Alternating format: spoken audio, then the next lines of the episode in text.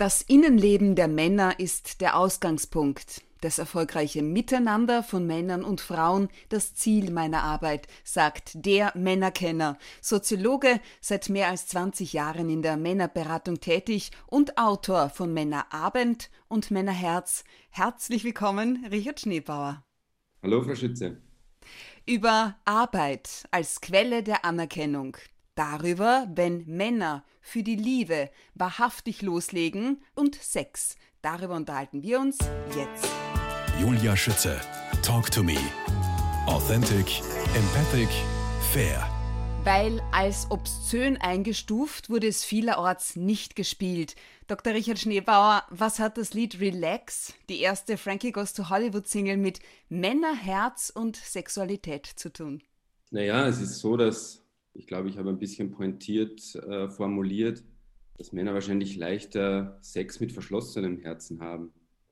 Weil wenn wahre Gefühle ins Spiel kommen, dann wird die Unsicherheit größer. Es in Wahrheit dann, wenn man tiefer geht in der Beziehung, natürlich schöner mit offenem Herzen.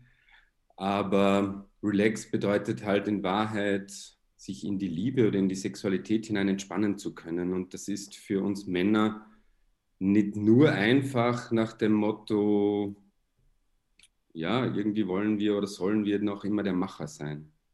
Und dann wäre es besser, sich, sich zu entspannen.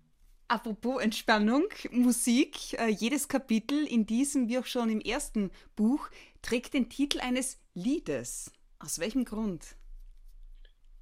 Naja, ich habe äh, am Anfang so überlegt, wie kann ich nicht ein Best-of anderer Männerbücher machen, sondern mein Männerbuch. Ja? Dass ich auch Dinge von mir erzähle und ich hatte bei einem Seminar immer schon den Song von Van Morrison, Sometimes We Cry, wo es darum geht, mal lachen wir und mal weinen wir. Und wenn wir Männer beides, äh, wenn beides sein dürfte, dann wäre es ein besseres Leben. Und irgendwann, also war klar, eigentlich sollte ich das durchziehen. Und Musik ist einfach was, wo mir geht es ja auch darum, die Männer mit diesen Themen zu erreichen und zu berühren. Und Musik schafft das halt auf eine ganz besondere Weise. Mhm. Und beim Schreiben habe ich gemerkt, äh, wenn ich ein Kapitel beginne dann, und ich die Lyrics näher studiere, da gibt es so viele Menschen, die sich mit diesen Themen auf so schöne Art und Weise schon beschäftigt haben. Das äh, hat sich für mich äh, als feiner Zugang zum Buch entwickelt und ist auch bei vielen Buchpräsentationen dann letztlich eine gute Abwechslung, dass man nicht nur vorträgt oder liest. Teilweise habe ich sie auch mit meiner Band begleitet. Das heißt, äh, Musik ist wenn man so will, mein wichtigstes Männerfreunde-Hobby. So Und diese Band heißt MP? MP4 Live. Genau. genau. Jetzt zwischen Geborgenheit und Freiheit bezeichnen Sie das männliche Beziehungsdilemma. Wie darf ich das verstehen? Naja, in Wahrheit ist das ja ein, wahrscheinlich auch das weibliche Beziehungsdilemma oder generell das Beziehungsdilemma. Die Themen im Buch Männerherz sind in Wahrheit ja auch allgemeine Themen. Ich, mir geht es darum, als Männerberater die Männer mit diesen Themen zu erreichen und freue mich natürlich über weibliche Leserinnen. Aber stecken wir nicht alle irgendwo, wenn wir in einer Beziehung stecken, in diesem Dilemma aus Freiheit und Geborgenheit, sich einlassen und trotzdem man selber bleiben? Das ist ja das Schöne am Beginn einer Beziehung, wenn man noch so gut man selbst ist und sich aber auf den anderen einlassen kann entweder vergeht dieses Einlassen, wenn man so will, die Geborgenheit oder die Freiheit und wenn es nur die gefühlte Freiheit ist. Und da rede ich nicht jetzt gleich von äh, Sexualität als Freiheit, sondern generell, also so für sich selber zu denken, zu reden, zu handeln. Wenn es nur mehr ein also, Wir gibt? Weil es nur mehr ein Wir gibt und weil es bei den Männern, auch wenn das bei den Frauen gar nicht oft so ankommt, aber in Wahrheit zumindest wenn er liebt, dann will er ja genauso es irgendwie recht machen und schauen, das passt so. Ne?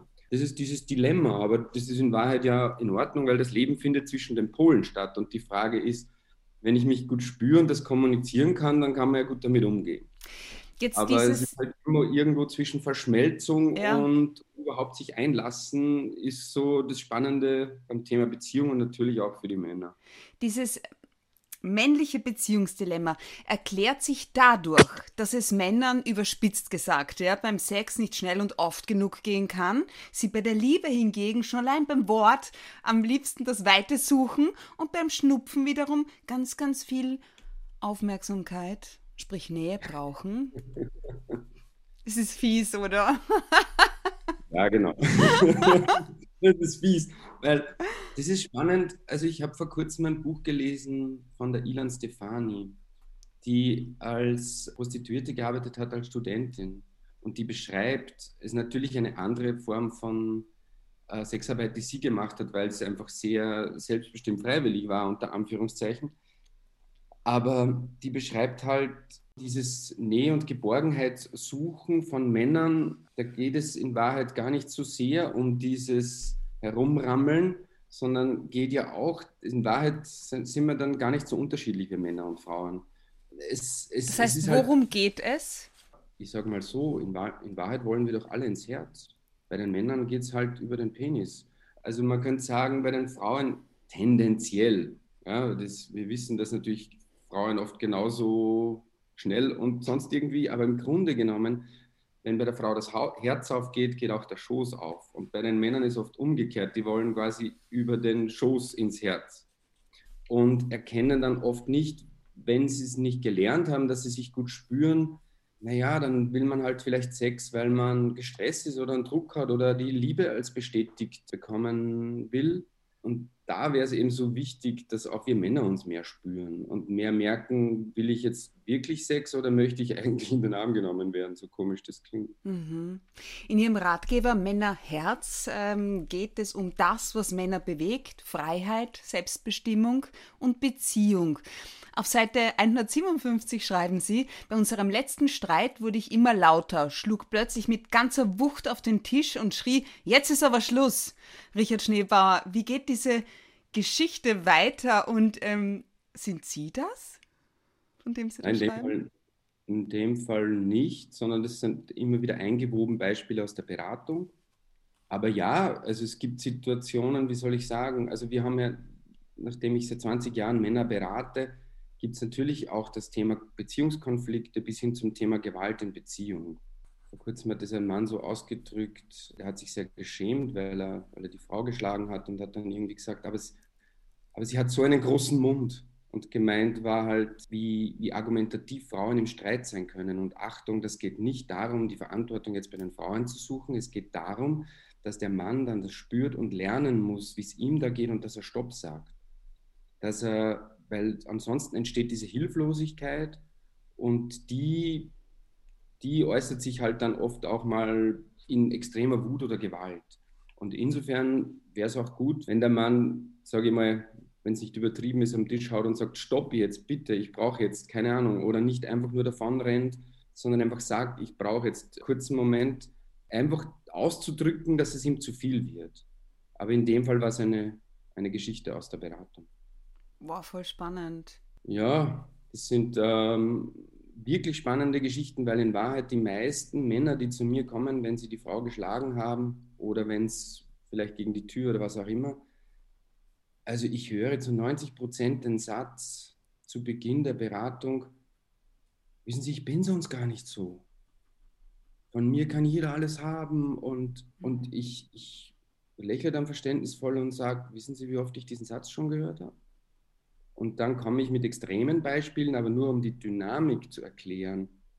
Es war immer der ruhige Nachbar von nebenan, der ganz was Schlimmes anrichtet und so weiter. Das heißt, bei einem Mann wird es gefährlich, wenn er, wenn er still wird. Ja, dann tut er sich entweder selber was an.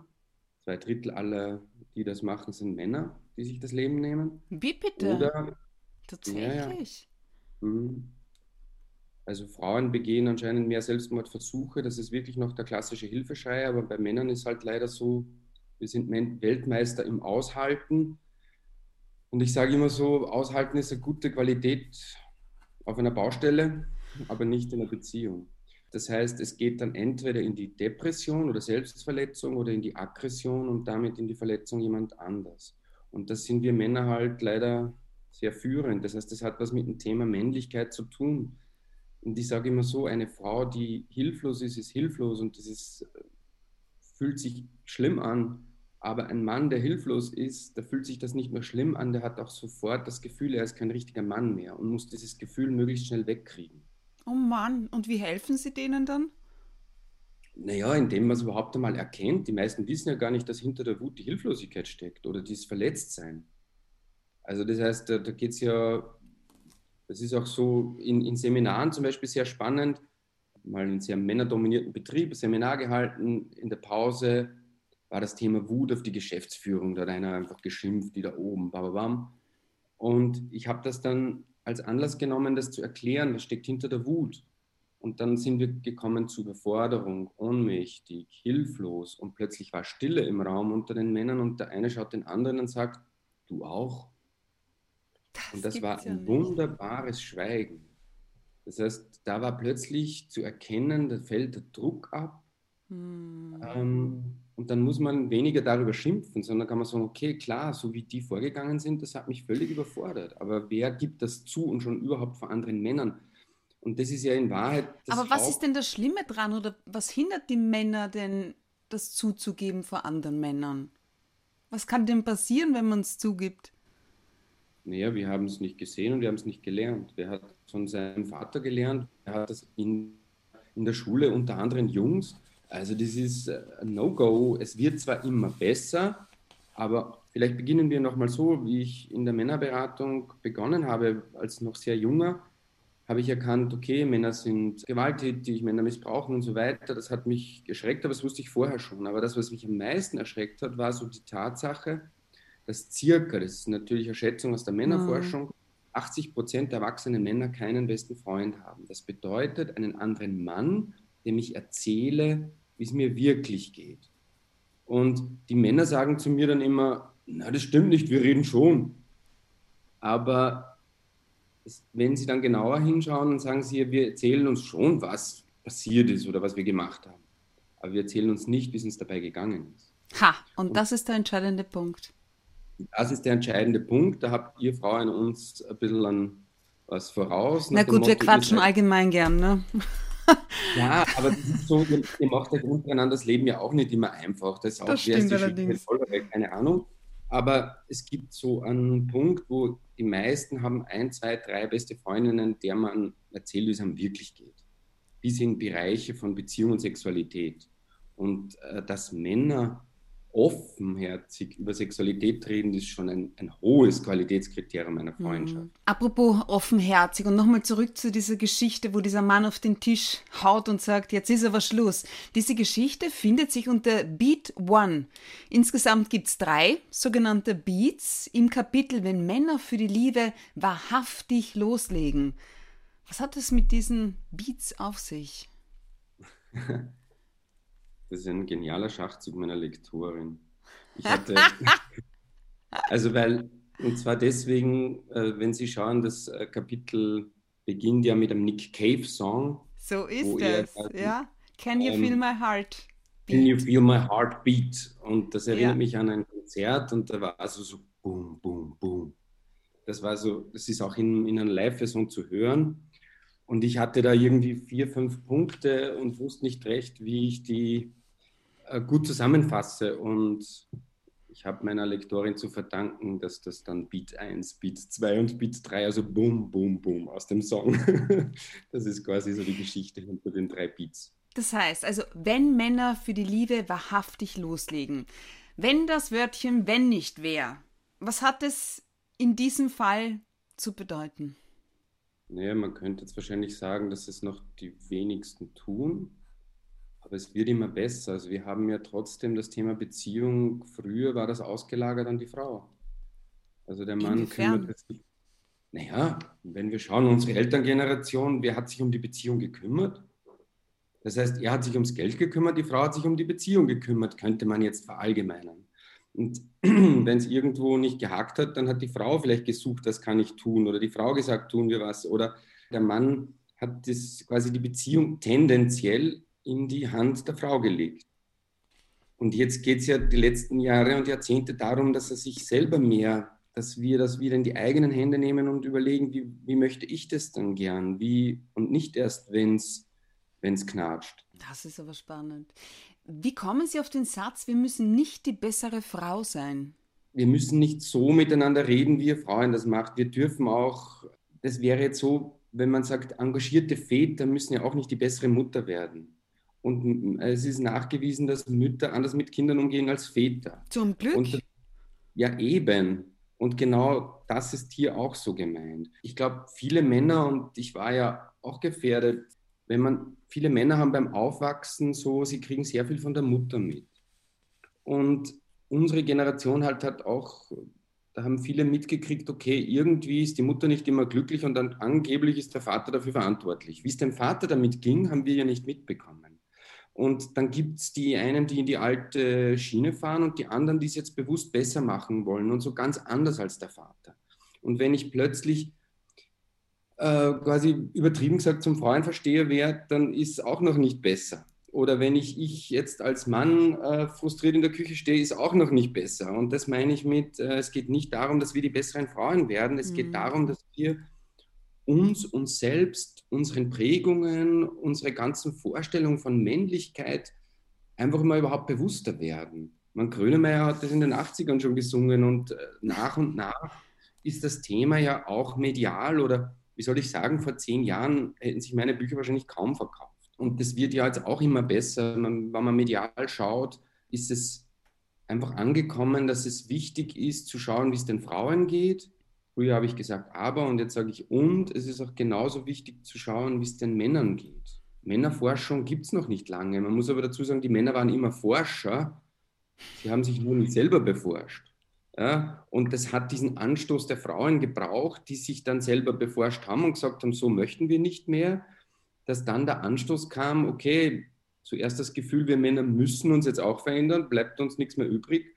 Und es gibt halt immer mehr, die sagen, Moment einmal, ich will ja eigentlich auch. Ich will, ich will mich auch. Weil Sie sagen verändern. Sie sagen auch, Männer machen Männlichkeit zu sehr von den Frauen abhängig. Wie schaut das dann aus? Und was macht das mit Ihnen? naja, können die Frauen das nicht perfekt verstehen? Wie sehr haben sich die Frauen ewig danach gerichtet, ob der Mann sie cool und attraktiv und irgendwas findet ja. äh, und davon die, Frau, die Weiblichkeit abhängig gemacht?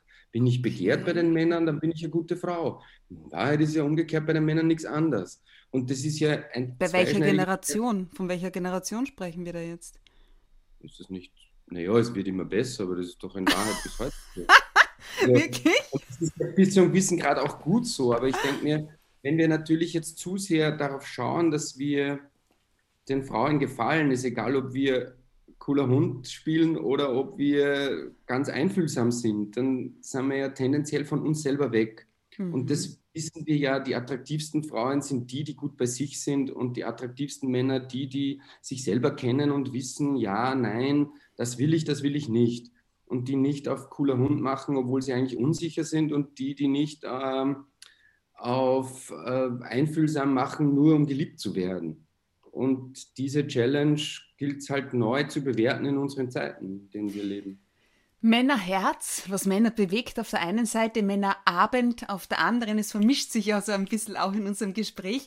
Jetzt aber konkret, was sind die Voraussetzungen für ein gutes Männergespräch über Gefühle?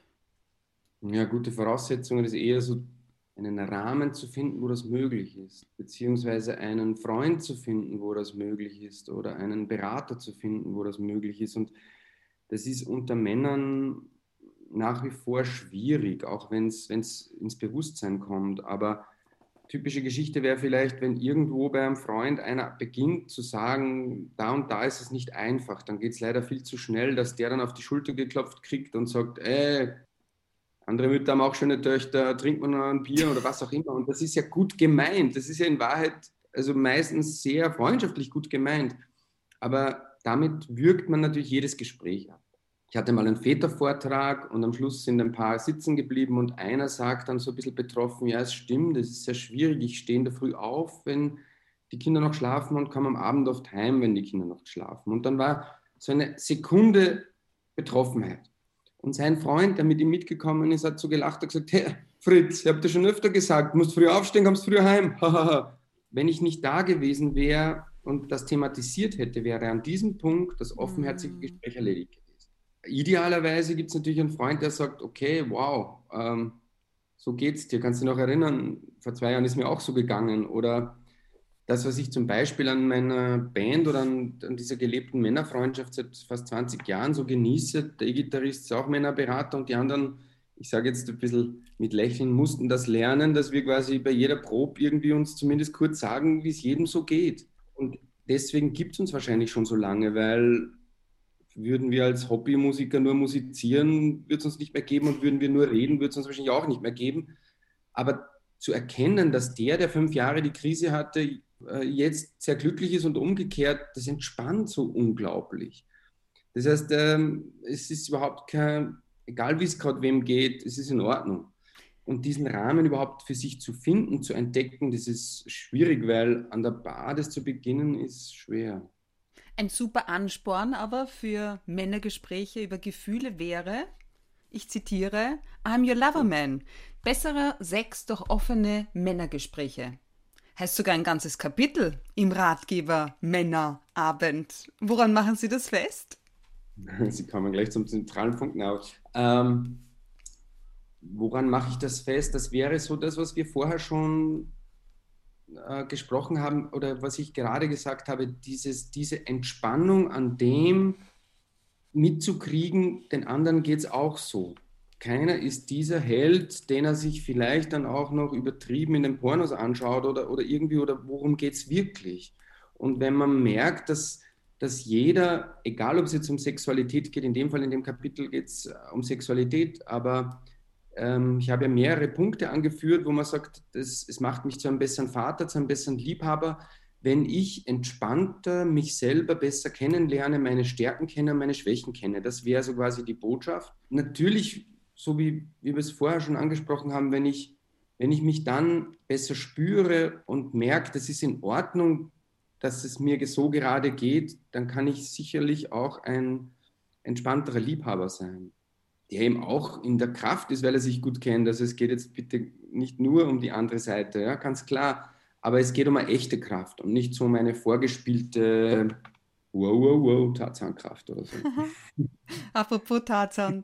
Sie schreiben, es ist Vorsicht geboten, Arbeit zu sehr als Quelle für Anerkennung, Bestätigung und Liebe zu sehen. Wie darf ich das verstehen? Also so grundsätzlich, gerade wenn man sich die jungen Paare heutzutage anschaut, sind die ja schon sehr gleichberechtigt. Und auch Männer wollen mhm. jetzt nicht mehr nur Vollgas Karriere machen. Aber grundsätzlich ist es so ein männliches Identitätsmerkmal, war und ist die Arbeit. Das heißt, nach dem Motto, wenn ich hier erfolgreich bin, dann bin ich ein toller Mann. Und das ist zum Beispiel sowas, wo man sagt, Frauen haben da jetzt Gott sei Dank oder wie auch immer spannenderweise aufgeholt, aber die haben trotzdem noch ein breiteres Rollenspektrum. Ich hoffe, es kommt richtig rüber, aber eine, eine Frau, die gerade keine Arbeit hat oder weniger Arbeit hat, hat noch ein breiteres Standbein, dann kümmere ich mich darum, dann mache ich das, dann, keine Ahnung, dann koche ich mehr und so weiter und ich bin insgesamt als, als Mensch stabiler im Leben, was nicht bedeutet, ich will wieder arbeiten und, und, und, und Erfolg haben. Aber bei den Männern war es sehr stark und ist immer noch, wenn die Arbeit wegfällt, dann wird das Fundament des Gebäudes sehr wackelig. Sich da breiter aufzustellen, ist quasi so das Ding. Da gibt es so ein Fünf-Säulen-Modell, wo man merkt zum Beispiel, also viele Männer erkennen gar nicht, wie ernst es ist, Junggesellenabschied zu feiern, äh, nach dem Motto, dann ist vorbei mit diesen Geschichten. Und viele haben dann, dann kommen Frau und Kinder und die wenigsten haben dann noch wirklich gute Freunde. Und das wäre auch so eine wichtige Säule, um die ich mich kümmern muss. Oder um, um meinen Körper, um meine Beziehungen. Klar, wir alle kennen diese Zeiten und es ist ja auch gut so, dass wir Männer da beruflich Gas geben, aber mhm. es darf halt nicht das Einzige sein. Oder das, das so Zentralste. Und das Spannende ist ja, dass die Männer was anderes sagen. Das heißt, sie sagen, am wichtigsten ist ihnen die Beziehung oder die Familie. Aber sie handeln anders. Das heißt, ähm, es ist so, dass, dass man merkt, äh, um kommen die Kinder ins Spiel, kommt das alte Ernährermodell und dann heißt es irgendwie Kohle heimzubringen. Ja? Und, naja, ohne und, Geld kann Musi. Unbedingt, keine Frage. Nur gibt es dann ab und zu was, wo früher war das vielleicht so oder gibt es immer noch, wenn es jetzt darum geht, irgendwann einmal Stopp zu sagen und vielleicht nicht immer der Letzte im Büro zu sein, dann machen das die Männer oft noch so mit, ja, meine Frau möchte jetzt unbedingt, dass ich heimkomme oder so. Geht es um was anderes wie Hausbau oder irgendwas, dann kann er locker sagen, stopp, ich muss jetzt heim. Das ist eine männliche Angelegenheit. Und ist dafür, das so? tatsächlich. Nee, das ist quasi so, da tut es sich auch unter männlichen Kollegen leichter. Und bei dem anderen, es, es, werden Gott sei Dank immer mehr als bei den Jungen, aber die einfach auch mit einem Selbstbewusstsein sagen, ja, das mache ich, natürlich will ich erfolgreich sein, aber hier ist Stopp. Hier ist auch wichtig, das und das zu berücksichtigen. Weil ansonsten kommt so ein Kreislauf in Gang. Am Anfang bemüht er sich recht, dann fühlt er sich Hilfsarbeiter für die Frau nach dem Motto, ich bade ja auch manchmal das Kind. Mhm. Die Frau ist aber dann vielleicht unzufrieden, sagt, du bist eh nie daheim. Er sagt, ich mache das doch alles nur für euch. Und dann geht er noch mehr arbeiten, aber nicht so sehr nur um der Karriere wegen, sondern eigentlich um den Konflikt aus dem Weg zu gehen. Und dabei ist es so wichtig, was eine Mutter über ihren Kindsvater denkt. Auch das schreiben Sie in Ihrem Buch. Ja, das ist ja ist super so. spannend. Ja. In welchem Zusammenhang ähm, steht das? Also in Vorträgen sitzen ja auch immer wieder viele Frauen und die fragen dann oft so, also eine Frage dabei ist zum Beispiel, wenn, wenn Mütter oder auch alleinerziehende Mütter ihre Söhne großziehen und sie erkennen, dass dem Sohn natürlich was fehlt an diesem alltäglichen Vater. Und egal, ob jetzt alleinerziehend oder nicht, sie, sie spürt zum Beispiel, wenn der Vater sehr auf, auf, auf Arbeit macht und wenig präsent da ist. Und wenn er da ist, dann auch nur in seiner Rolle als quasi ja, arbeitender Mann und so weiter. Aber und das ist natürlich schwierig, weil was soll ich den Müttern sagen, wie sie die Jungs zu guten Männern erziehen sollen? Ja, da gibt es zwei Dinge. Das eine ist sich zurücklehnen, weil ich kann meiner Tochter auch, ich kann sie erziehen und kann ganz viel tun, aber ich kann ihr nicht vorleben oder zeigen, wie es ist, eine gute Frau zu sein. Und das andere ist aber eher, wenn sie dann sagen, ja, aber ich kann ihn ja nicht herkarren oder irgendwas, dann sage ich oft, überlegt euch, wie ihr über, die, über Männer denkt oder über diesen Vater denkt und dann wird es still im Raum. Das bedeutet nicht, dass sie nicht viel Anlass haben, irgendwie beleidigt zu sein oder was auch immer. Aber im Grunde genommen ist klar, wenn ich meinen Sohn so erziehe und innerlich die Einstellung habe, dein Vater ist ein Idiot, naja. Ne? Richard Schneebauer, wie Ihre Mutter über Ihren Vater gedacht hat, darüber unterhalten wir uns in Teil 2